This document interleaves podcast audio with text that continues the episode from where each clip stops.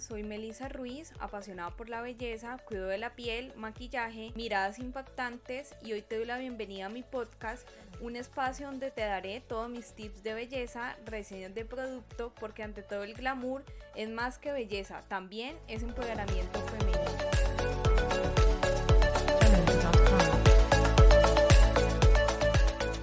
Hola y bienvenidas a todas a un episodio más de mi podcast Ante todo el glamour. Hoy es el episodio número 30 y vamos a hablar de cómo hacer una reparalización casera con aceites. Y son súper fáciles los ingredientes. Necesitamos el champú que siempre usamos la frecuencia que nos lavemos el cabello, ya es todos los días o día por medio. Dos cucharadas de aceite de coco. Recuerda que este aceite de coco lo debes dejar de diluir un poco en el caso de que lo tengas en formato sólido. Una cucharada de aceite de oliva. Una mascarilla de queratina y un sachet o un sobre de otra mascarilla que te guste, ya sea una mascarilla natural, eh, de colágeno, ya sea una mascarilla que tú encuentres en el supermercado o del mismo coco o, bueno, o la que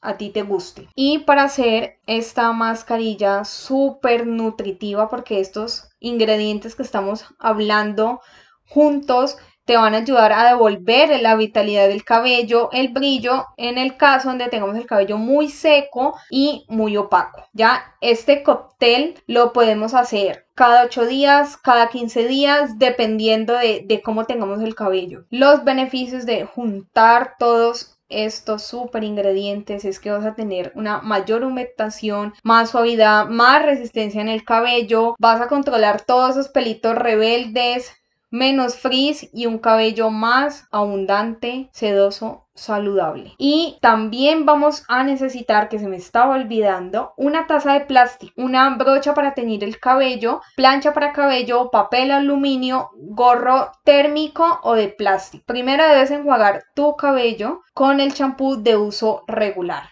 Después toma el aceite de coco, de oliva, y mézclalos en la taza de plástico. Incorpora la mascarilla de queratina y la otra mascarilla que hayas escogido y sigues removiendo o revolviendo todos estos ingredientes hasta que todos queden en una sola textura o en un solo color. Con el cabello aún húmedo, después de lavarlo y desenredarlo, extiende con la ayuda de la brocha para el tinte por todo tu cabello, separándolo en mechones y asegurándote de que quede bien distribuido por todo el cabello. Después lo cubres con el gorro y lo dejas actuar de 10 a 15 minutos. Mientras que pasa este tiempo, coge tu plancha para el cabello y le pones el papel aluminio por el lado brillante en sus placas. Asegúrate de que quede muy bien fijo esto allí y calienta tu plancha a 180 grados. Cuando ya haya pasado este tiempo aconsejado y la plancha esté caliente, vuelve a dividir el cabello en varias secciones pero más pequeñas. Pásale la plancha dando ligeros toques y suavemente a lo largo del cabello. La idea es no secar el cabello ni sellarlo. Primero se debe dar a toquecitos y no se debe pasar la plancha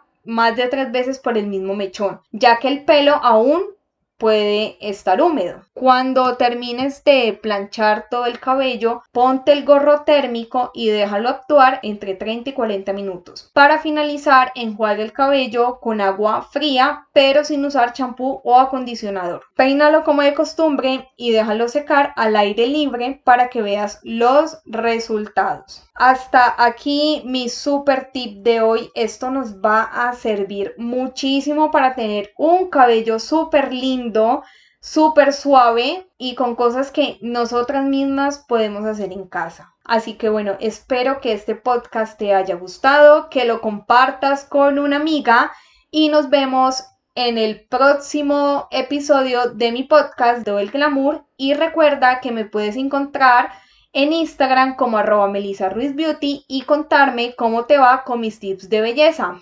Y recuerda, trabaja todos los días en tu mejor versión exterior y la más importante, la interior. ¡Chao!